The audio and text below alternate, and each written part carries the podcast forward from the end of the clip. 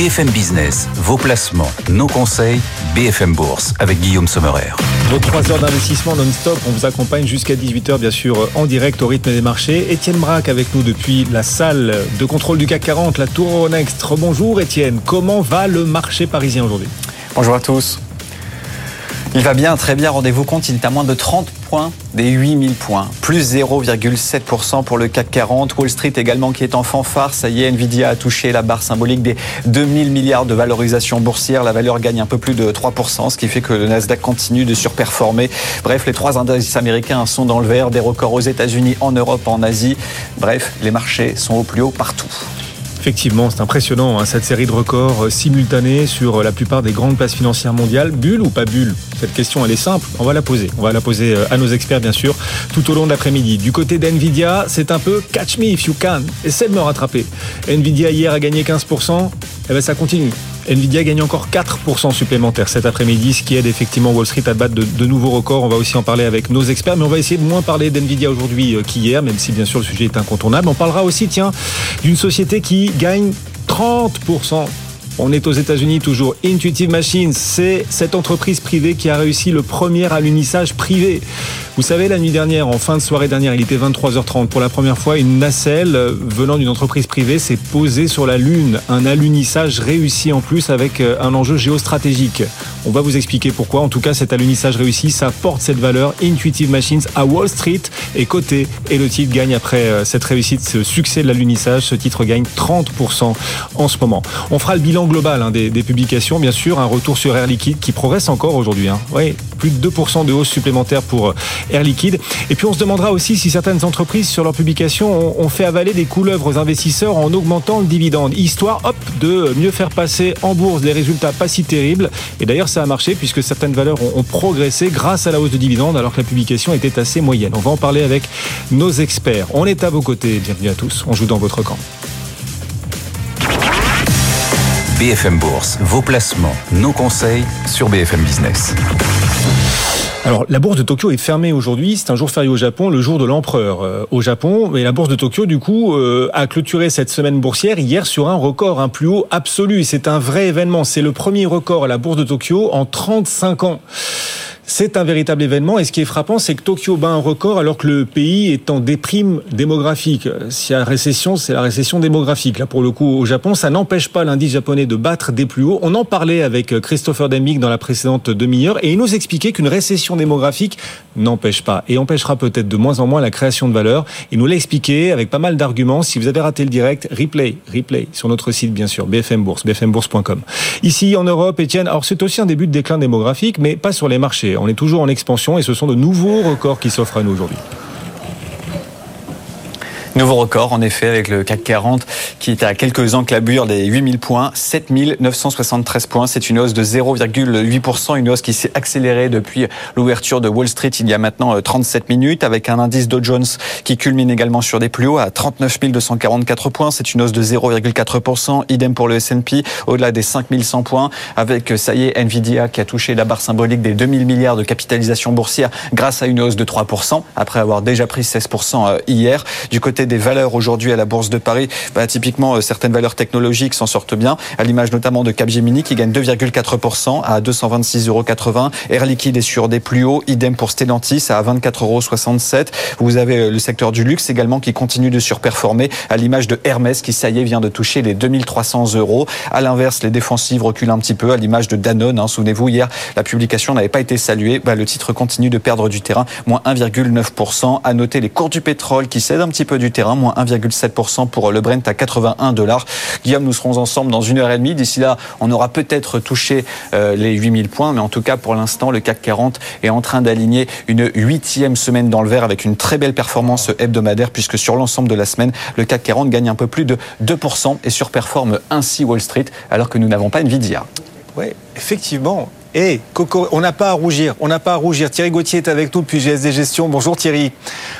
On n'a pas à rougir, d'autant que alors les marchés battent des records sans le soutien, sans le soutien des banques centrales. Hein. Au contraire, les banquiers centraux tiennent des propos assez fermes hein, sur euh, euh, la stratégie monétaire. Les taux ont beaucoup remonté. Non, là, les marchés battent des records euh, grâce à, leur propre force, à savoir les entreprises, les publications des entreprises, manifestement intéressent, enthousiasment les investisseurs. Est-ce qu'à votre avis, est-ce qu'à votre avis, le marché s'enthousiasme trop vite sur ces publications? Est-ce qu'il est trop bienveillant ou vraiment, vraiment, les publications sont positives non, les, publications, euh, la, saison est vraiment très très bonne, donc les, marchés ont raison de, saluer ça.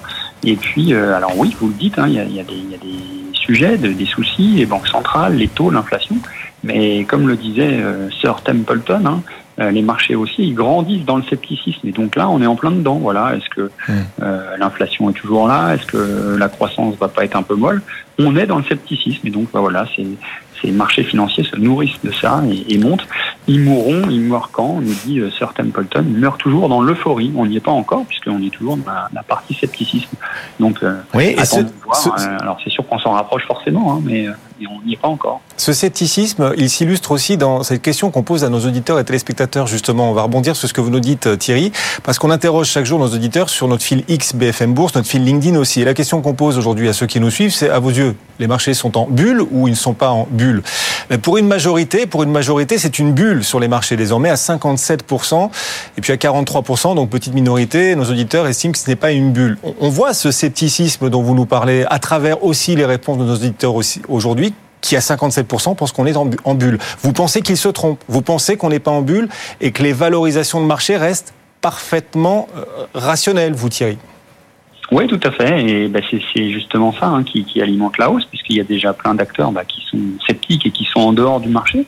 Donc tout ceux-là ont déjà vendu. Ou, euh, donc euh, ça fait des, gens en moins euh, à la vente sur le marché. Donc ben, voilà, le, marché progresse. Et oui, il progresse avec les résultats des sociétés. Et quand on regarde les, PER moyens du marché, on, est, on doit être autour de 13 fois les, les profits sur le marché européen.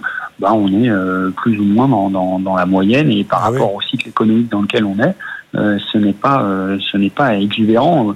Pour reprendre les, termes d'Alan Greenspan hein, de 1996, on, à l'époque, il estimait lui qu'on était dans l'exubérance irrationnelle des marchés. Là, on n'y est pas du tout. Et puis même si on y était, Guillaume, il faut se souvenir que les propos d'Alan Greenspan, c'était 1996 et que la bulle, elle a éclaté que quatre ans après seulement. Donc même si on y était, on aura peut-être encore du temps devant nous. Thierry, euh, quand, le CAC 40 va toucher et franchir les 8000 points, alors peut-être aujourd'hui, hein, 8000 points, peut-être la semaine prochaine, on va voir, vous n'allez pas alléger un peu, prendre des bénéfices. Non, vous pensez que ça va continuer. Il ne sera pas temps de prendre des bénéfices, pas encore. Ben, c'est ça en fait, c'est qu'on on est sur des niveaux inconnus, donc c'est ça qui, qui, biaise un peu le, le, sentiment et qui fait dire qu'on est peut-être euh, à pas mal de, de personnes sur des, des niveaux de bulles. Euh, mais oui, alors après la vitesse à laquelle on monte, on ne dit pas que ça va peut-être pas un petit peu un petit peu trop vite. Nous, on commence voilà, stratégiquement à vendre un petit peu de, de call en dehors de la monnaie sur, de, sur des valeurs ou sur les indices. Ça veut dire qu'on se dit que si le, le marché euh, monte encore de 4-5% sur les niveaux où il est là, ou quelques valeurs qui, qui battent leur, leur record là régulièrement, eh ben au cours des prochains mois, on sera content d'en alléger peut-être une petite partie, mais voilà, on n'est pas vendeur en tout cas euh, euh, globalement sur le marché et, et massivement. Notre CAC 40, il est au plus haut du jour. Vous voyez la courbe. Si vous nous suivez à la radio, BFM Business est aussi la télévision. Oui, on est au plus haut du jour sur le CAC. On vient s'approcher des 8000 points. On n'est plus qu'à 26 points. 26 points à peine des 8000, plus 0,8%. Le CAC est à 7974 points, Thierry. Alors, l'une des valeurs qui nous font plaisir aujourd'hui, Fnac Darty. Fnac Darty qui a annoncé ses résultats et un retour au bénéfice pour Fnac Darty. Le titre gagne 8%. Est-ce que c'est mérité? Alors sur les, résultats, et, voilà, le chiffre d'affaires est un petit peu au-dessus, mais les marges elles sont quand même un peu en dessous de ce qui était attendu. Euh, donc je vais vous décevoir, Guillaume, parce que non, je trouve que c'est pas euh, tant mérité que ça par rapport à la qualité des résultats présentés, parce que voilà, il y a beaucoup d'effets d'impôts, euh, d'effets de, BFR qui ont été bien gérés, bravo, hein, et qui, qui, sont positifs pour le groupe. Mais globalement, voilà, l'activité, la consommation est quand même molle euh, l'inflation, euh, les hausses de salaire, etc. Tout ça, ça pèse sur les marges. Donc le, collet, le cocktail n'est quand même pas extraordinaire. Mais voilà, la grosse surprise de la publication, hein, c'est quand même qu'on a vu que euh, Daniel Kretinsky était monté à 29,9% du capital. Euh, de mémoire, il était autour de 25, 25% au mois d'octobre ou novembre dernier. Donc il continue à monter et puis là, on n'est qu'à 0,1% des fameux 30% qui est le seuil auquel on, doit lancer une OPA. Donc c'est peut-être plus des, un sujet spéculatif, qui, fait s'envoler le titre que les, que les mmh. résultats par eux-mêmes. Intéressant, plus 6,4% ce titre Fnac Darty là en ce moment à 26,16 euros 26,16 sur un an le titre recule quand même de, de 26%. On va appeler Étienne dans un instant, dans un instant. Juste avant quand même, on voudrait revenir aussi sur Air Liquide, encore en hausse, valeur euh, chouchou hein, des actionnaires français. Air Liquide, ils y sont très nombreux, 750 000 actionnaires individuels, 35% du capital détenu par des petits porteurs, porteurs chez Air Liquide. Et quelle semaine Le titre Air Liquide, Thierry, a gagné 10% cette semaine. À vos yeux, euh, quitte à y investir, enfin investir dans cette thématique, il faut privilégier au cours actuel, après la hausse de cette semaine, Air Liquide ou, ou plutôt son concurrent allemand, Ligne 2 C'est un vrai match qu'on voudrait proposer aujourd'hui à ceux qui nous suivent. Plutôt Air Liquide, le français, ou plutôt l'allemand côté à Wall Street, Ligne 2 Alors nous, on est à conserver hein, sur Air Liquide aujourd'hui, donc euh, voilà, on pousse pas non plus à l'achat, c'est des choses qu'on a en fond de portefeuille, qu'on garde. Euh, c'est une valeur, hein, globalement, elle monte de 0,3 ou 0,4% tous les jours. Et puis à la fin de l'année, ça vous fait plus 15 ou plus 20. Eh Là, on est une semaine incroyable, plus 11, elle a, quasiment fait l'année en, en, une semaine. Alors, faut dire qu'elle avait un petit peu de retard aussi sur le sur le 440. Donc voilà, on n'est pas spécifiquement à l'achat sur ces niveaux-là, mais si on devait en choisir une, on préférerait quand même plutôt Cocorico, notre air liquide, parce que l'IN 2, elle est, elle est plus chère en termes de, de ratio. Euh, c'est 26 fois les profits, quand air liquide, c'est que 24 fois. Euh, oui, mais c'est parce qu'elle est, elle est cotée à Wall Street. À Wall Street, tout se valorise mieux que euh, sur le CAC 40, par exemple. Ça peut pas être ça l'explication de, effectivement, de cette valorisation de l'INE un peu supérieure et donc cette capacité de se valoriser un peu plus forte pour l'INE à Wall Street que pour Air Liquide à Paris? Alors non, je pense pas, parce que bon, les business sont quand même euh, très proches et puis les, pense que les sociétés qui sont de, grosses, grosses capis sont regardées par les, les investisseurs à travers le monde de, de, la même façon et avec le même prisme. Donc non, je ne pense pas que cette prime-là soit, soit due à ça. Et il faut regarder historiquement, mais je crois que Linde a toujours eu cette, euh, cette, cette, prime un petit peu. Et là, on trouve que la, voilà, la prime, elle n'est elle est pas justifiée au regard de la, de la croissance d'Air Liquide et puis euh, de, de Linde qui, qui, qui, qui, est bien aussi, mais qui est un petit peu en deçà. Donc on voit on préfère notre, notre acteur français. Air Liquide, plus 2,4% encore aujourd'hui. Vous voyez ce titre en direct, 189,90 euros. Air Liquide, effectivement. Thierry, on vous donne rendez-vous à la clôture des marchés tout à l'heure à 17h35 pour euh, continuer d'apporter des idées à tous ceux qui nous suivent. Etienne aussi avec nous, la Tour Euronext. Etienne, une publication qu'il fallait pas rater aujourd'hui. Il y a encore des publications. On est dans le secteur de l'assurance. Une dernière salle de, de, publication et une grosse publication puisque c'est Allianz, hein, c'est quasiment 100 euh, milliards de capitalisation boursière, euh, leader européen de, de l'assurance. Et alors c'est vraiment intéressant de voir la communication financière parce que hier vous avez AXA, donc euh, numéro 2, juste après Allianz qui a publié ses résultats, qui augmente son dividende, son rachat d'actions.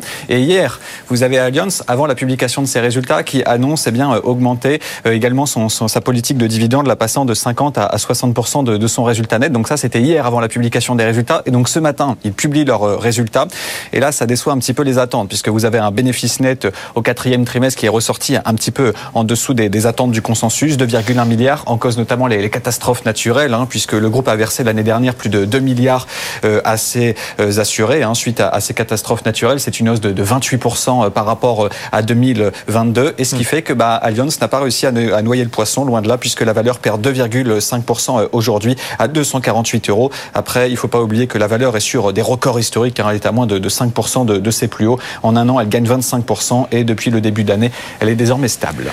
Effectivement, certaines entreprises, par le dividende, tentent-elles de faire oublier aux investisseurs une qualité moyenne, on va le dire comme ça, la publication en elle-même et des résultats, des perspectives annoncées. Euh, ça peut arriver. On pense à certains groupes. On en parlera tout à l'heure justement avec euh, nos experts. Je sais que vous avez aussi votre petite idée, votre petite idée là-dessus, euh, Étienne. Si vous le souhaitez, d'ailleurs, vous pourrez intervenir dans le débat. On en parlera. Ces entreprises qui, par le dividende, ont choyé les actionnaires et se sont offert une hausse en bourse, mais dont la publication, franchement, était, était pas au niveau, quoi, et ne méritait pas une telle on en parlera de ces groupes donc qui arrivent à faire passer des couleuvres grâce aux dividendes. Ce sera tout à l'heure aux alentours de 17h35. Auparavant, Guillaume Dubourg nous appelle. Oui, il nous appelle depuis les bureaux de Gay-Lussac Gestion, une idée de valeur en plus, valeur ajoutée pour compléter vos portefeuilles. Bonjour Guillaume.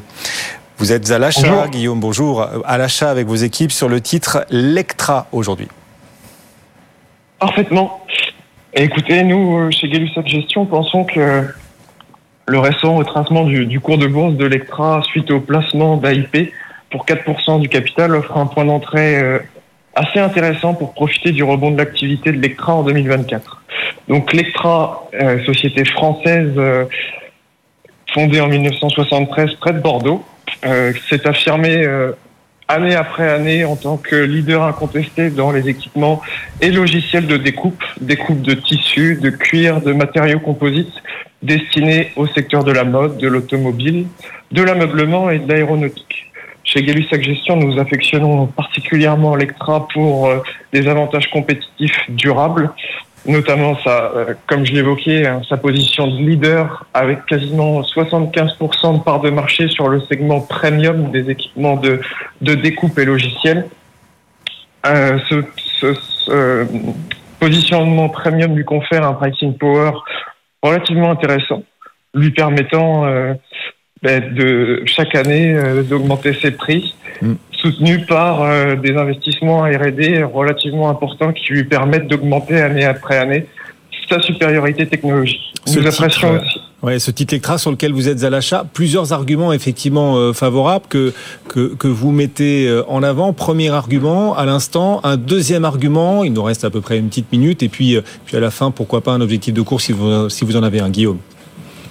Ben écoutez, nous, nous apprécions aussi euh, beaucoup le, la solidité du bilan, hein, puisque l'Ectra est, est cash net. Et euh, pour finir, le, la dernière publication de résultats a marqué le sixième trimestre consécutif de, de baisse des prises de commandes. Cependant, le management a l'air d'être assez confiant concernant la reprise de l'activité, bien que le contexte soit difficile sur le marché de l'ameublement les perspectives s'améliorent sur l'automobile et sur la mode. Hmm. Et le management a d'ailleurs donné une guidance de croissance entre plus 2 et plus 12 pour 2024, ainsi qu'une guidance de marge qui, de, enfin, qui devrait être autour des 19%, venant de 16,9% en 2023. Pas mal. L'écran cote actuellement 31,15€ du coup. Voilà, on est à 31,15€ cet après-midi, un titre qui progresse à l'instant gentiment de, de 0,5% l'Ectra. Quel est votre objectif de cours? Écoutez, Guillaume, nous avons un objectif de cours autour de, des 36,50 euros sur l'écran. Objectif 36,50. Merci beaucoup, Guillaume. Guillaume Buour, co-gérant analyse financier pour euh, Gay-Lussac Gestion. Chaque jour, une idée de valeur en plus, valeur ajoutée pour compléter vos portefeuilles si vous le souhaitez, diversifier au maximum vos investissements. Dans quelques idées, dans quelques idées, oui, dans quelques idées et dans quelques instants, on vous apportera d'ailleurs des idées en plus d'investissement, pour le coup, dans les énergies renouvelables, mais à travers les réseaux. On vous dira quelle valeur privilégier pour investir dans la transition énergétique via les réseaux. Olivier Ken nous rejoindra dans 3-4 minutes. BFM Bourse, l'écho du monde. Auparavant, alors que les marchés battent des records, le CAC 40 est sur un nouveau plus historique aujourd'hui. Auparavant, la douche froide. C'est l'Allemagne. L'Allemagne, cette semaine, a déçu. Les chiffres macroéconomiques qui repartent à la baisse. Et ça, personne n'avait prévu. Le PMI manufacturier euh, allemand, le PMI manufacturier allemand était attendu en hausse. Finalement, il retombe. Il retombe fortement même à 42,3 au mois de février alors qu'on l'attendait en hausse. Pourquoi l'Allemagne retombe-t-elle? François Rimeux est avec nous. Bonjour François. Bonjour Guillaume. Stratégiste senior à la française AM. Pourquoi cette douche froide sur le PMI manufacturier euh, chinois? À chaque fois, je veux dire chinois. Allemand cette semaine. C'est peut-être lié d'ailleurs. Lié, effectivement.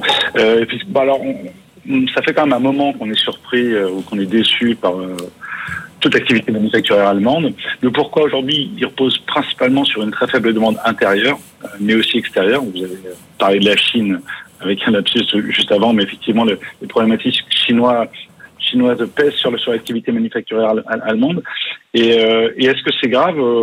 Non, parce qu'ils ont quand même toutes les latitudes budgétaires pour intervenir et pour relancer la, la, la demande intérieure. Ils peuvent le faire dès que le choix politique euh, se, sera fait. Euh, mais c'est quand même un peu embêtant parce qu'il y a des problématiques structurelles derrière liées à leur industrie automobile, liées à une perte de compétitivité. Donc euh, c'est un peu embêtant quand même l'Allemagne.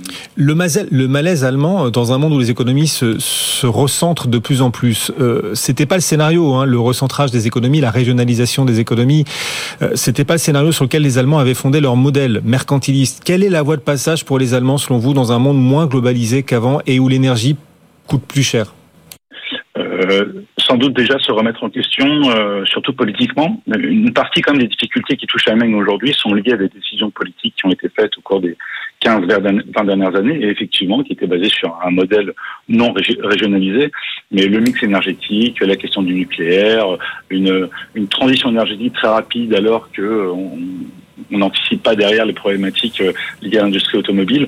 Tout ça doit être mis à plat euh, et il y a sans doute des choix politiques euh, importants qui, doivent, être faits en Allemagne, ce qui n'est pas évident aujourd'hui avec une population très vieillissante et une stabilité politique qui n'est pas très forte. Hein. On, a vu les, taux d'approbation du, gouvernement Scholz qui sont au plus bas en Allemagne aujourd'hui. Donc c'est difficile, mais ça passera sans doute par là et ce PMI manufacturier allemand, donc, qui aura marqué la semaine. On en a peu parlé parce que c'est vrai que le marché était complètement ébloui par euh, les publications des entreprises et notamment Nvidia euh, hier, mais hier aussi tombé au sens propre ce PMI manufacturier allemand. C'était hier matin à 42,3. Il euh, repart passe. Alors, il était déjà en zone de contraction, mais il fait encore machine arrière. Il se dégrade à nouveau, alors qu'on espérait un, rebond. Et c'est l'un des marqueurs quand même de cette nouvelle semaine boursière. L'Allemagne a du mal. Merci beaucoup. Merci François. François Rimeux, stratégie senior à la française Asset Management. Ça n'empêche pas l'indice allemand de battre des records. On peut être en, en récession économique et battre des records. L'Allemagne et le Japon aussi en récession technique et qui pourtant la bourse de Tokyo a battu un plus historique hier. Et à Paris, alors en Europe, enfin en tout cas en France, on n'est pas en récession, on est en légère croissance, et notre CAC s'offre un record lui aussi, pas de jaloux, notre CAC presque à 8000 points là cet après-midi, 7975 points, on est à 25 petits points à peine des 8000 points, Wall Street aussi sur un record, parce qu'NVIDIA qui hier a pris 15%, eh bien continue. Vous espériez une respiration d'NVIDIA, vous attendiez une respiration d'NVIDIA, et vous pouvez encore attendre. Le titre gagne 4% supplémentaire aujourd'hui NVIDIA, si bien donc que le Nasdaq signe la plus forte hausse des trois indices américains, comme d'habitude. BFM Bourse, vos placements, nos conseils sur BFM Business.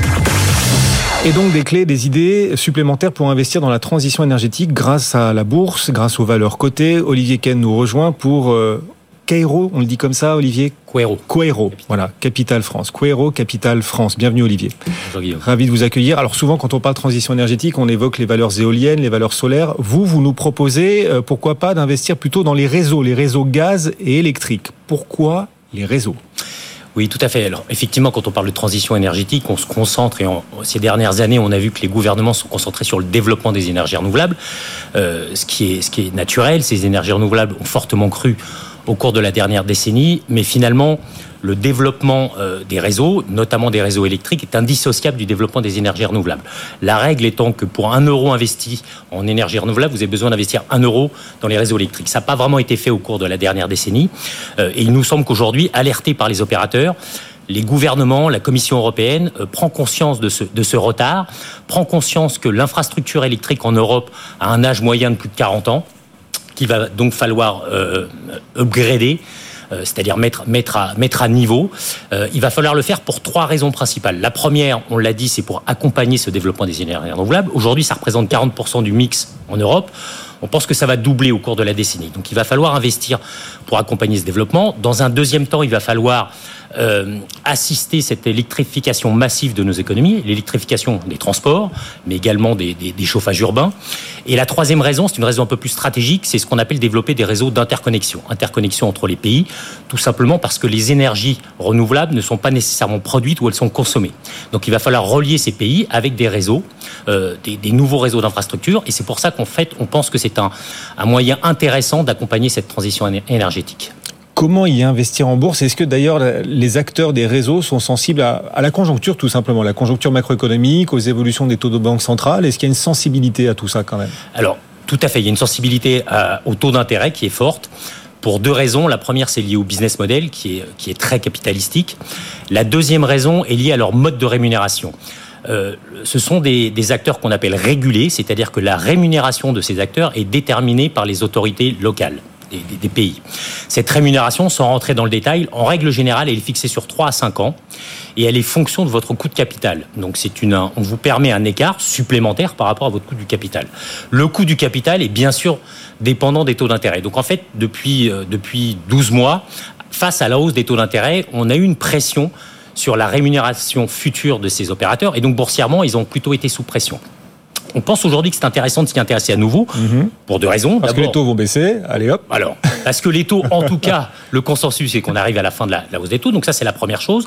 La deuxième chose, encore une fois, c'est que les deux facteurs déterminants dans, la rémunération de ces, acteurs, c'est un, ce qu'on appelle la base installée, ce que les Anglais appellent la RAB, Regulated Asset Basis, vos actifs, qui ces dix dernières années n'ont pas augmenté, puisqu'on l'a dit, le réseau est, est, pas vétuste, mais assez ancien en Europe. Mm. Et la deuxième raison, c'est cette rémunération. En fait, on peut avoir temporairement un décalage avec des taux d'intérêt qui montent et une rémunération qui a été fixée sur 3-5 ans, euh, donc un écart qui se resserre. Aujourd'hui, dans un certain nombre de pays, euh, en Belgique, en Allemagne, en Italie, la rémunération a été augmentée. Elle a été augmentée pour compenser la hausse des taux d'intérêt. Elle a été également augmentée pour stimuler l'investissement nécessaire dans ces, dans ces réseaux. Du coup, quitte à investir dans la transition énergétique à travers les réseaux, les réseaux gaziers, les réseaux électriques, quels acteurs cotés en bourse est-ce que vous choisissez de privilégier?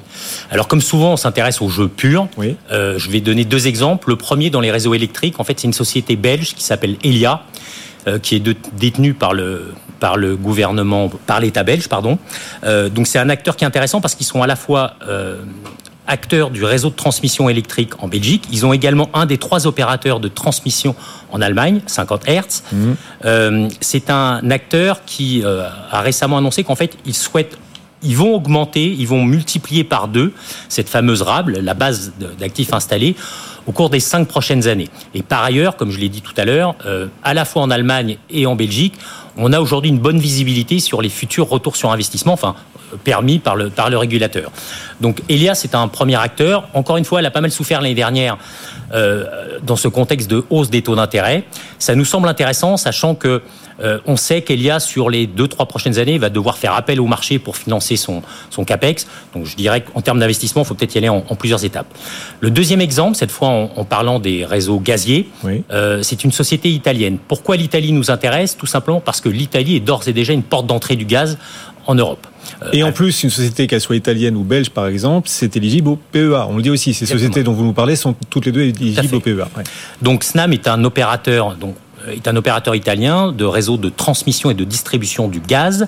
Ils ont d'ores et déjà des routes, encore une fois, ils importent du gaz d'Azerbaïdjan, de Libye, mmh. d'Algérie. Euh, la, la, la, la thématique du gaz est très intéressante pour deux raisons. La première, c'est pour des raisons stratégiques. Suite à l'invasion de l'Ukraine, l'Europe veut couper sa dépendance au gaz russe. Il va donc falloir augmenter ses routes, augmenter l'infrastructure pour importer du gaz naturel liquéfié. Euh, donc ça, c'est le premier driver, je dirais, à court terme. Et on sait d'ores et déjà, compte tenu des plans d'investissement, qu'on va avoir à peu près deux à trois fois plus de gaz naturel liquéfié importé à partir de 2025. Snam va en bénéficier. Mm -hmm. La deuxième raison à plus moyen terme, c'est que pour euh, décarboner l'économie, il va falloir euh, il va falloir décarboner des secteurs à forte intensité énergétique. L'électrification sera pas possible. On aura besoin de gaz vert. Et donc, SNAM, aujourd'hui, 70% de son réseau est prêt à accueillir ce fameux hydrogène vert dont on parle régulièrement. D'accord. SNAM, SNAM, ça s'écrit comme ça SNAM. Ok. Et la société belge dont vous nous parlez Elia. LIA. Ben voilà, pour ceux qui s'intéressent, c'est de la diversification, bien sûr, on le dit aussi. Olivier, merci d'être passé nous voir. Merci Guillaume. Olivier Ken pour Quaero Capital France. Bon retour. Le CAC 40 est toujours en progression, plus 0,7% à la Bourse de Paris. On est à 32 points, 32 petits points des 8000. 7968 points en ce moment à la Bourse de Paris grâce à Air Liquide. Quelle semaine pour Air Liquide Le titre a gagné 11% sur l'ensemble de la semaine, plus 2,3% encore aujourd'hui Air Liquide. C'est magnifique. Hein, beaucoup d'actionnaires individuels sont sans doute satisfaits. Après, on propose quand même un match aujourd'hui, un match Air Liquide Ligne 2. Laquelle des deux faut-il privilégier, quitte à investir dans cette thématique? Parce que Ligne 2 arrive à mieux se valoriser sur le marché qu'Air Liquide, figurez-vous. Et c'est peut-être parce que Ligne 2 a choisi Wall Street. On en parlera dans la prochaine demi-heure. La famille BFM Bourse se réunit juste après la pause. À tout de suite.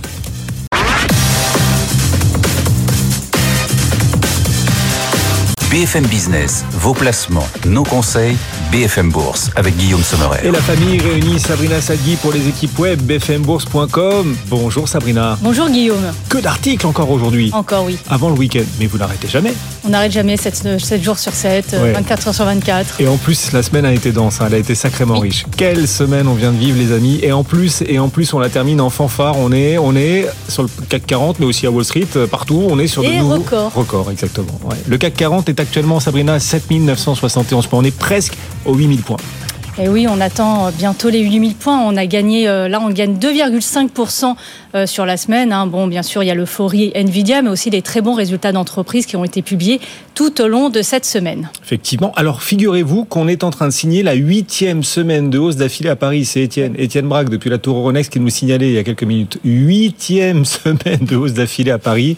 C'est magique. Euh, aux États-Unis, c'est magique. Le S&P est sur un nouveau record. Il franchit les 5100 points, 5102 points. Nvidia, qui a gagné hier plus de 15%, qui a gagné hier 277 milliards de dollars de capitalisation, incroyable. Et bien Nvidia progresse encore de 2,3% aujourd'hui. Ouais, c'est un accord plus L'Oréal. Ah oui. Oui ce qu'a gagné euh, Nvidia là, Tout à fait, oui. accord plus L'Oréal. Ben voilà, comme ça, en à peine un peu plus de 24 heures. C'est ça Nvidia. Alors on va voir jusqu'à quand. Attention, retour de bâton, ça finira bien par arriver un jour. Puis à un moment, quand on prend des gains, euh, enfin quand on multiplie les gains, on veut aussi prendre des bénéfices. Ça arrivera un jour. Ça arrivera, oui. Imagine. Bon, en tout cas aujourd'hui, c'est pas le cas. Nvidia continue de, de progresser. Andrea Twini est avec nous depuis les bureaux de Saxo Bank. Bonjour Andrea, ravi de vous retrouver sur un record en plus pour le Bonjour. CAC 40. On le disait, le CAC est sur des niveaux qu'on n'avait jamais vus avant, 7970 points à l'instant. Ouais, ça continue la hausse sur, sur les indices, sur le CAC aux États-Unis. On a quand même une hausse continue, on a un momentum qui est extrêmement fort. Ce qui est assez étonnant, c'est qu'on avait senti quand même quelques signes d'essoufflement avant la publication justement des résultats d'NVIDIA. Et c'est NVIDIA qui est venu redonner du carburant. On avait vu un Nasdaq un petit peu en difficulté avant la publication. Et là, c'est vrai que cette publication, elle vient tout changer parce qu'elle a redonné du carburant, que ce soit aux indices américains ou aux indices européens, avec le CAC qui progresse assez nettement. Je vous l'avais dit sur les indices américains, record pour le S&P, record aussi pour le Nasdaq. Donc du coup, on est quand même sur sur des niveaux qui sont extrêmement soutenus et donc on a une dynamique qui est euh, très forte, très porteuse sur le CAC. On vise évidemment les 8000 points, c'est le premier niveau si on regarde des projections techniques, c'est le premier niveau qu'on peut aller viser même légèrement en dessous des 8000 points et après au-delà le prochain niveau c'est 8080 points. On est très très loin des zones d'alerte sur le CAC. La première zone qu'on peut surveiller c'est 7750, c'est un premier niveau de neutralisation de la tendance. Pour le moment, on en est quand même assez loin et autre niveau à surveiller sur le CAC 7550, ça c'est un vrai niveau d'alerte pour le coup. C'est un niveau dès qu'on si on venait à casser ce niveau là on pourrait avoir quand même un retournement. Mais pour le moment tant qu'on reste au-dessus on a un potentiel de hausse euh, qui est euh, qui, qui, est toujours qui est toujours possible qui est pas essoufflé. Euh, si on le regarde on est aussi c'est assez intéressant au-dessus des valorisations des niveaux de valorisation qu'avaient fixé les analystes en début d'année que ce soit pour le CAC ou pour les indices américains. On est au-dessus de la moyenne qui était fixée sur les niveaux de fin d'année. Donc c'est quand même c'est dire la performance des indices depuis le début de l'année. C'est assez intéressant mais pour le moment en tout cas il y a aucun signe de capitulation de ce mouvement haussier. Donc ça continue et ce qui fait plaisir, c'est qu'en plus, la hausse, par exemple, à Paris, elle est entre autres portée par, alors il y a Nvidia, bien sûr, encore, mais il n'y a pas qu'Nvidia quand même. Air Liquide, la plus forte hausse, c'est Air Liquide, on y reviendra tout à l'heure, euh, Sabrina, mais ça fait plaisir de voir des valeurs comme ça de fonds de portefeuille remonter elles aussi à la surface et ça nous fait une belle surface là. Les marchés en eau turquoise, en l'occurrence, Air Liquide gagne 2,3% supplémentaires en ce moment, ce qui fait sans doute plaisir à ces quelques 750 000 actionnaires particuliers. Oui. Ouais, 750 000, pas mal effectivement. Beaucoup d'actionnaires particuliers heureux cette semaine du fait de la remontée d'Air Liquide qui sur la semaine a gagné 11%. Un autre titre sur lequel on voulait attirer votre attention, c'est cette société américaine cotée en bourse qui a réussi à l'unir. Pour la première fois, une société privée a réussi à poser un engin sur la Lune. C'est Intuitive Machines. Le titre à Wall Street, il est coté à Wall Street, c'est un groupe américain, comme toujours. Gagne 19%. Intuitive Machines, donc après cet alunissage réussi, gagne 19% sur le marché euh, américain. C'est la première fois depuis 1972 hein, que les Américains posent un engin sur la Lune. Et c'est important parce que cet engin s'est posé près du pôle sud lunaire. Là où, là où des gisements de glace sont possibles. C'est pour ça. C'est pour ça que les Américains y vont. Parce que si de la glace est détectée, ça voudra dire qu'on pourrait, pourquoi pas, installer dans le futur une colonie lunaire qui se nourrirait de cette, ce H2O, cette eau. Et ça pourrait aussi apporter du fuel, parce qu'il y aurait de l'hydrogène. Du fuel pour le décollage vers, vers Mars. Elon Musk d'ailleurs veut accéder à ces mêmes gisements. Et donc c'est Intuitive Machines qui y pose pour la première fois un pied à travers cette nacelle. Et c'est aussi une première, une première de voir une société privée atterrir ou à l'unir plutôt sur la Lune. Intuitive Machines à Wall Street gagne 19% en ce moment. Une autre valeur euh, retient votre attention aujourd'hui. Euh, Andrea, c'est une autre valeur américaine d'ailleurs. On est dans le secteur de la santé cette fois. Un acteur de la santé, de l'anti-obésité aussi bien sûr. Le titre Eli Lilly. Vous voyez un potentiel intéressant, des signaux techniques intéressants sur Eli Lilly, Andrea. Oui, tout à fait. Sur Eli Lilly, on, a on commence à voir un, une figure de, de, retournement, une figure baissière de retournement sur le titre. Donc là, c'est assez intéressant parce que ça fait partie des valeurs qui ont fortement progressé. On sait que le thème des, euh, des médicaments contre l'obésité, c'est un thème très porteur. C'est le concurrent direct de Novo Nordisk. Et là, on voit quand même une forte progression sur le titre. Mais on commence à avoir des premières prémices, on va dire, d'un top qui a peut-être été atteint sur, sur cette valeur et des premiers signes potentiels de retournement. Donc ça serait intéressant. Si ça venait à être confirmé, il faudrait qu'on passe du coup sous le niveau des 725 dollars, ce qui pourrait amener le titre jusqu'à 691. Et pour invalider ce scénario du coup de retournement baissier, il faudrait que le titre continue sa progression et passer au-dessus des 793 dollars. Mais du coup, à surveiller parce que ça fait partie de ces titres qui ont fortement progressé depuis le début de l'année, mais qui commencent à montrer justement ces signes d'essoufflement et de potentiel début de retournement baissier. Effectivement, peut-être un signal faible pour la suite. Et là, Lily, des signaux de retournement. Merci Andrea de nous alerter. BFM Bourse et Saxo Bank. Bonne fin de journée, bon week-end chez Saxo, Andrea.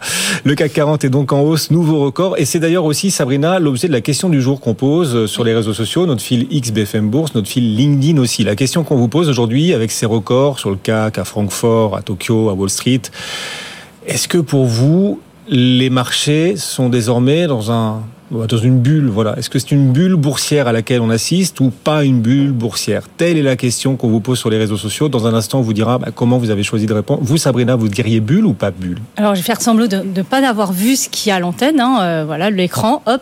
Alors, pour moi, je vais dire qu'il n'y a pas de bulle parce que la hausse se fait euh, sur des résultats euh, d'entreprise plutôt globalement bons hein, et même au-dessus des attentes. On a Nvidia qui concentre l'attention des marchés, hein, qui explose le consensus depuis 8 ou 9 trimestres. Et les mouvements sur Nvidia, ça se fait sur, sur des milliards d'euros. Donc on a cette sensation que voilà, c'est une bulle, c'est des gros mouvements assez impressionnants, alors que non, euh, Nvidia, comme euh, vos intervenants l'ont dit euh, régulièrement, c'est un poisson pilote de l'IA. Et surtout, bah, par exemple, à Paris, on a Air Liquide là, qui est sur des sommets avec une publication canon. On a aussi Hermès, le luxe qui a cartonné, Stellantis et Renault qui ont aussi publié des résultats au-dessus des attentes. Donc non, les, la, la saison des résultats a été plutôt bonne. C'est pour ça que je trouve qu'il n'y a pas de bulle sur le CAC, en tout cas sur les marchés. C'est ce que nous disent la plupart de nos experts. Mm. Pour eux, il n'y a pas de bulle, effectivement. C'est ce que nous disait Thierry Gauthier tout à l'heure à 16h. C'est ce que nous disait auparavant euh, Christopher Dembig pour euh, Pictet AM. Ils nous disent qu'il mm. n'y a pas de bulle. Parce qu'en plus, les marchés touchent des records alors que les politiques monétaires sont plus restrictives. Donc on n'est pas dans une forme d'exubérance irrationnelle, la bulle de liquidité, pas du tout. Ce sont les résultats des entreprises qui portent les marchés. Ces résultats sont largement au-delà des attentes et soulagent les investisseurs. Bon, alors vous, vous tous, qui avez choisi de voter sur nos réseaux sociaux, vous avez voté pour la bulle, on est en bulle, ou plutôt pas en bulle? Eh, vous êtes méfiant. Vous êtes 57%, donc une petite majorité a estimé que oui, les marchés atteignent des niveaux de bulle à 57% et à 43%, vous dites qu'il n'y a pas de bulle à 43%. Voilà. Mais c'est bien voir que le marché monte dans le scepticisme, ce qui mm. semble être le cas de nos auditeurs et téléspectateurs face à la hausse et au record. Ben, c'est bien parce que il paraît que c'est dans le scepticisme que le potentiel à la hausse des marchés peut le plus longtemps euh, durer. Perdurer, oui, c'est ça. Effectivement. Mm. En revanche, les marchés souvent repartent à la baisse lorsqu'ils atteignent des niveaux d'euphorie on voit la réaction de nos auditeurs et téléspectateurs qu'il n'y a pas d'euphorie, il y a plutôt du scepticisme face à la hausse. Quand on voit le résultat, oui. Effectivement, à 57%, vous estimez donc qu'il y a une bulle. N'hésitez pas à continuer de voter, nous apporter surtout vos arguments en commentaire. On rebondira dessus, bien sûr, dans la suite de l'émission également. Une publication de plus aujourd'hui. Alors, on arrive presque au bout. En tout cas, ça commence à ralentir là en Europe. Aujourd'hui, la publication à laquelle le marché réagit, c'est celle de Fnac Darty. C'est une réaction positive du marché. Le titre gagne 7% en ce moment, Sabrina. Et oui, la publication de Fnac Darty était euh, étroitement surveillée ce vendredi parce que Fnac Darty, c'est une valeur conso, donc sensible à la conjoncture. Et finalement, dans ce contexte assez adverse, Fnac Darty s'est plutôt bien illustré et sentir avec les honneurs. Le chiffre d'affaires a légèrement baissé de 0,9%. Euh, les marges ont quasiment pas bougé. Un exploit dans un contexte de crise du pouvoir d'achat puisque les ménages se concentrent sur les achats essentiels et pas sur l'ameublement, l'aménagement de la maison.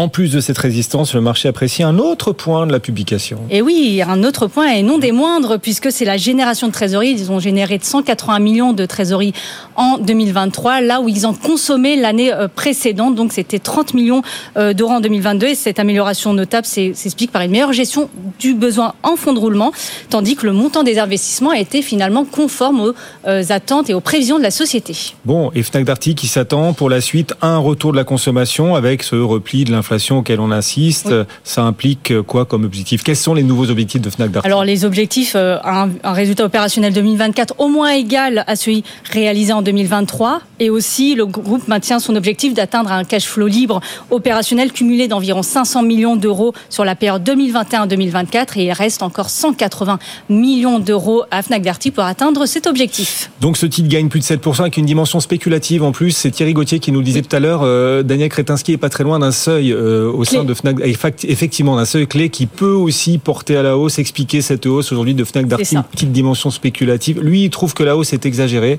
Bon, on le retrouvera d'ailleurs à la clôture des marchés. On demandera d'ailleurs aussi à nos experts tout à l'heure à 17h35 si certaines entreprises avec les hausses de dividendes qu'elles annoncent, euh, bon, euh, n'essaie pas de faire passer des vessies pour des lanternes. C'est-à-dire qu'il y a des Mm. entreprises qui ont publié des résultats finalement assez moyens, mais dont le cours de bourse a bien progressé. Alors on s'est dit, ah, pas mal la publication. Oui, mais le cours de bourse a progressé surtout sur la hausse du dividende. Et oui, le retour à l'actionnaire, ils sont sensibles, hein, les marchés. à ça. Effectivement, et un certain nombre d'entreprises ont peut-être un peu abusé quand même des hausses de dividendes qui ont été euh, annoncées juste pour mieux faire passer des résultats pas très convaincants. On va essayer de les citer, ces entreprises qui de notre point de vue, sur leur publication, auraient pu faire mieux, mais dont le cours de bourse a progressé juste à cause de la hausse de dividendes. Ce sera à partir de 17h35 aussi, avec notre expert et nos experts. On vient de sonner à la Ah oui. porte. Euh, attendez, on va regarder qui est là. Qui est là? Sébastien Corchia est en avance. Sébastien Corchia pour euh, Cogefi Gestion. On l'avait invité pour le club à partir de 17h. Il est 16h45. Il a un quart d'heure d'avance. On va le faire rentrer. Oui, on va profiter de sa présence. Vous faites bien d'être en avance, Sébastien. Venez entrer. On vous ouvre grand la porte de la famille BFM Bourse pour euh, ouais, mesurer, mesurer le potentiel des marchés, prendre un coup d'avance sur la suite. Bonjour Sébastien. On vous donne un horaire, Bonjour. un horaire de rendez-vous, 17h. On vous invite pour le dîner. Comme ça, et vous arrivez avec un quart d'heure d'avance. Vous faites partie de ces gens qui arrivent juste avant qu'on, l'heure qu'on leur a donnée. J'ai travaillé dans une banque suisse et pour Ah. le coup, j'ai appris à être parfaitement à l'heure. Avec de bonnes idées. Effectivement, il est plus que ponctuel. Mm. Il est en avance. Et ça tombe bien, il a un temps d'avance, des idées, un coup d'avance à vous apporter, vous tous qui nous suivez, pour vos investissements en bourse. Et puisque vous êtes en avance, euh, et que nos autres invités du club euh, arriveront un peu plus tard, on va profiter de ce petit moment d'intimité pour, euh, si vous le souhaitez, bien sûr, Sébastien, Avec plaisir. se parler dans le creux de l'oreille et se confier. On est parti? On est parti. c'est parti. Bulle ou pas bulle sur les marchés, c'est la question du jour alors que le CAC 40 est sur un nouveau record. Quand on voit à quel point tous les records cette semaine ont été portés par un moteur, un méga moteur, Nvidia, vous vous dites bulle ou pas bulle? Eh ben, je vais vous dire un petit peu les deux. Je vais vous expliquer pourquoi. Probablement pas bulle sur euh, la valorisation de ces, ces valeurs-là, parce que tout simplement, déjà, si on regarde le PER et qu'on compare euh, d'autres situations de bulle, on va par exemple comparer euh, en, en 2000. En 2000, on avait euh, des valeurs technologiques qui avaient des valeurs, hein, l'ensemble des valeurs technologiques qui avaient un PER de 65, 67.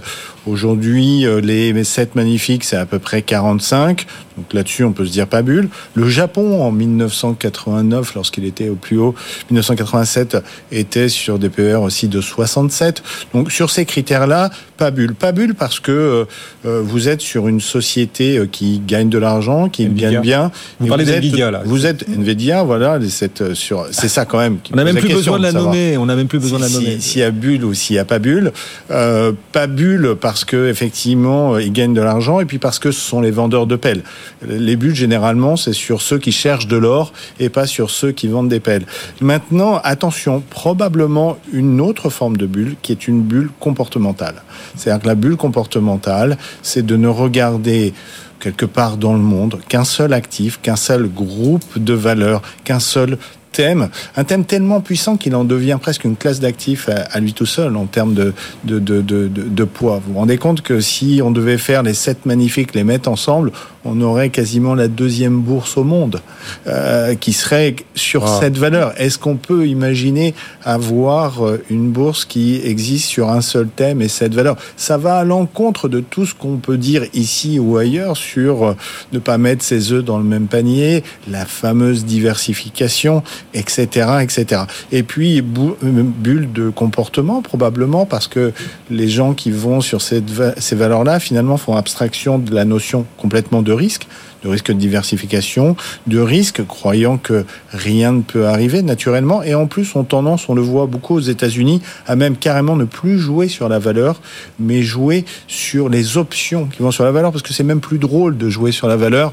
on l'a vu la veille des résultats, les volumes d'options sur Nvidia et sur des options parfois qui n'avaient que étaient très très loin, une option à, à 130, à 1300 dollars, être hyper traitée. Et là, c'est un problème. D'accord. Mais Nvidia prouve qu'il y a tout de même de vrais bénéfices. Vous le disiez d'ailleurs en préambule, il y a de vrais bénéfices, ce qui est quand même une grande différence avec euh, le début des années 2000 et la bulle. Là, c'était une bulle, la bulle.com. Euh, Est-ce que vous êtes rassuré? Gilles Mouek, qui était euh, avec nous hier, il est le chef économiste du groupe AXA, Gilles Mouek. Il est très suivi, très écouté. Et puis voilà, on a fait un pas de côté avec lui. On lui a demandé, même s'il est économiste, sa vision d'Nvidia.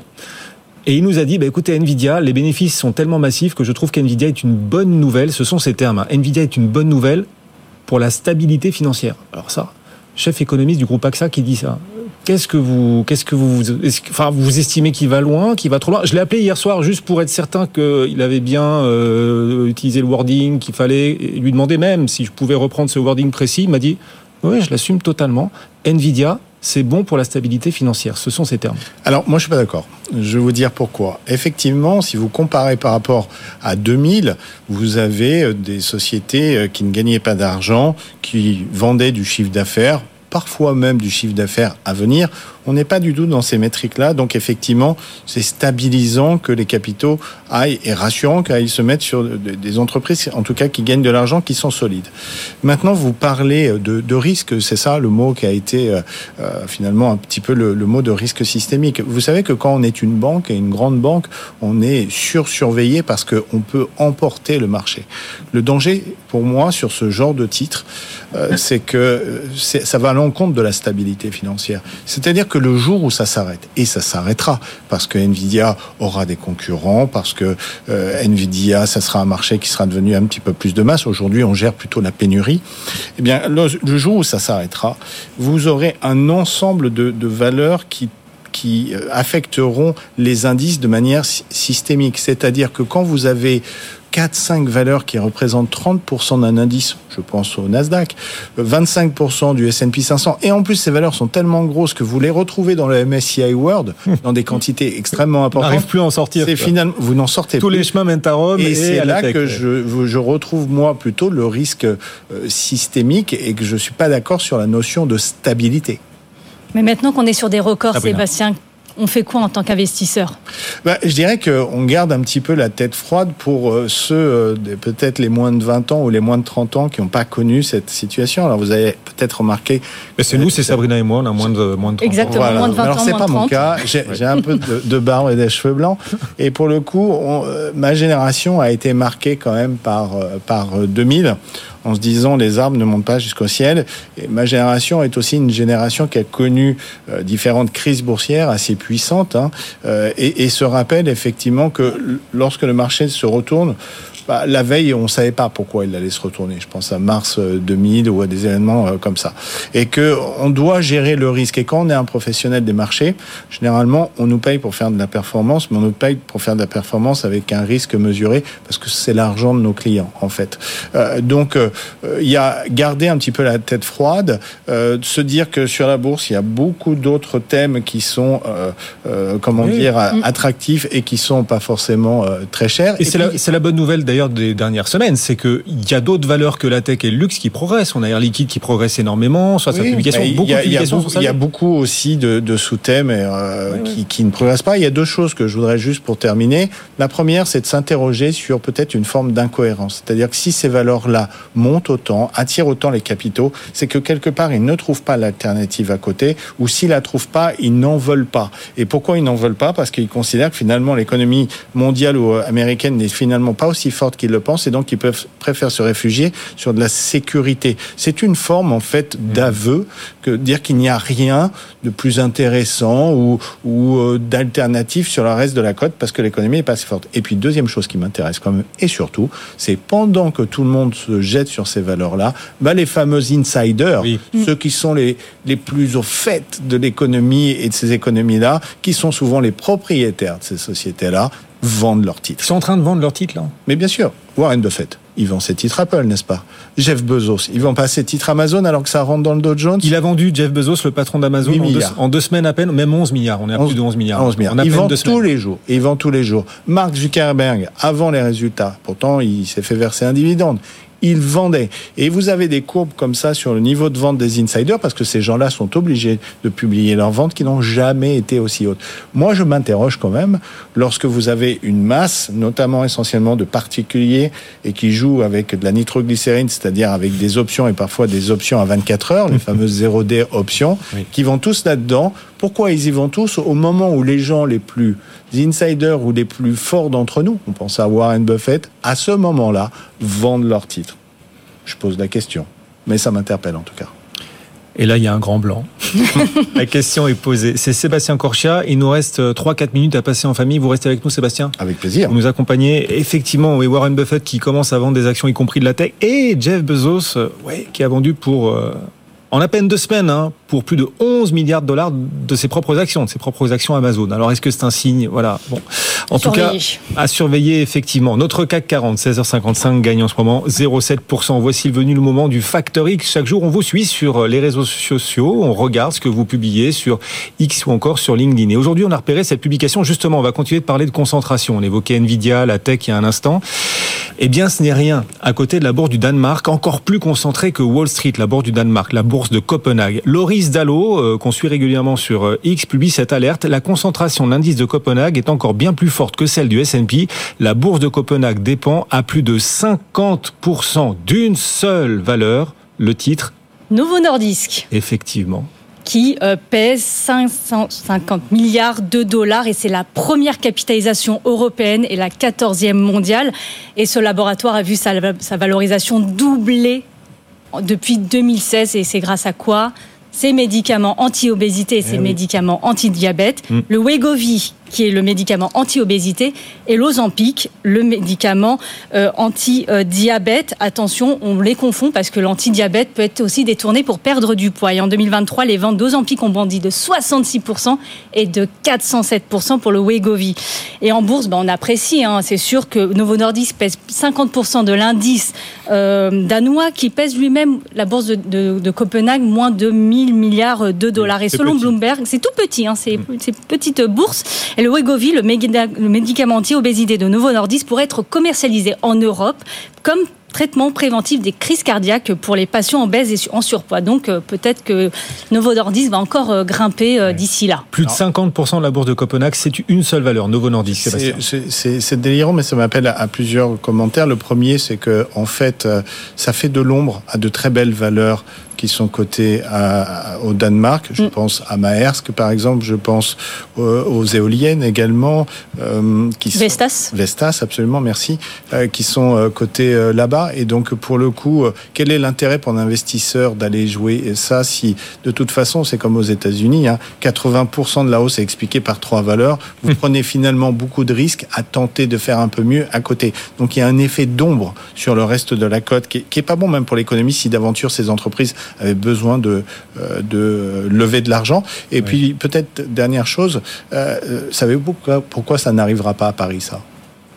Eh ben Parce qu'à Paris, on a appris de la crise de 2000. Et à la crise de 2000, mm. quand France Télécom faisait 18% du CAC 40 et qu'on a revu les, les, indices, on a créé ce qu'on appelle un facteur de plafonnement. Donc CAC 15, c'est ça? Voilà. Plus jamais, euh, à la Bourse de Paris, vous pourrez avoir une valeur qui dépassera les 15%. On ne l'a pas fait dans d'autres pays. Et si ça, ça avait été fait, qui était un enseignement de la crise de 2000. C'était un enseignement de la crise de 2000. Si ça, ça avait été fait, notamment aux États-Unis, probablement qu'aujourd'hui, on arriverait un peu à caper les choses. Et pourquoi on l'a fait C'est pour éviter de recréer justement ces effets de déversement le jour où ça tombe. Après, Wall Street, le S&P dépend à 30% hein, des 7 magnifiques, à 30%. La, la, valeur qui pèse le plus à Wall Street, c'est Microsoft. Ça représente 10%, du S&P. Ils sont, ils sont pas, ils sont à 10%, 10% du S&P. Mais sur le Nasdaq 100, ah. Par exemple, vous êtes à 38% sur les cinq premières valeurs. Ah euh, et vous avez même un écart, vous pouvez le, mesurer, vous mesurez le Nasdaq 100 versus le Nasdaq Composite, où il y a encore plus de valeurs. Finalement, les dernières, elles ne servent plus à rien. La plus grosse capi à Paris, c'est LVMH, qui pèse dans le CAC 40 11,6%. un peu moins de 12, oui, c'est ça. Un peu moins de 12%, exactement. Attention, il ne faudrait pas qu'LVMH progresse trop. Il passerait les 15%. C'est interdit de trop progresser. Merci beaucoup, la famille qui se réunit chaque jour et la patrouille qui nous rappelle. On est presque ah en retard. Vous venez d'entendre l'alerte. Sébastien, vous restez avec nous Oui, bien sûr. Le club, le club à suivre dans un instant. On va continuer de parler des marchés euh, au global, bien sûr. Euh, la famille qui se réunira à nouveau lundi à 16h30 pour nouvelles aventures. Merci, Sabrina. Merci, Guillaume. Sabrina Sagui en pleine forme. Beaucoup d'articles sur bfmbourse.com et notamment cet article consacré effectivement à Fnac Darty aujourd'hui. Une hausse de 7% après la publication et peut-être un passage de, un passage de seuil à venir par Daniel Kretinsky, ah, on va voir. Peut-être un peu de spéculation. Effectivement, l'article est passionnant et disponible. Nous, on se retrouve donc dans moins de deux minutes. Super séance, nouveau record, comme tous les jours. Le CAC 40 aujourd'hui est à 7967 points. Nouveau record aussi aux États-Unis. Et Nvidia, qui hier a gagné 15%, continue, plus 3% aujourd'hui. À tout de suite. BFM Bourse, vos placements, nos conseils sur BFM Business.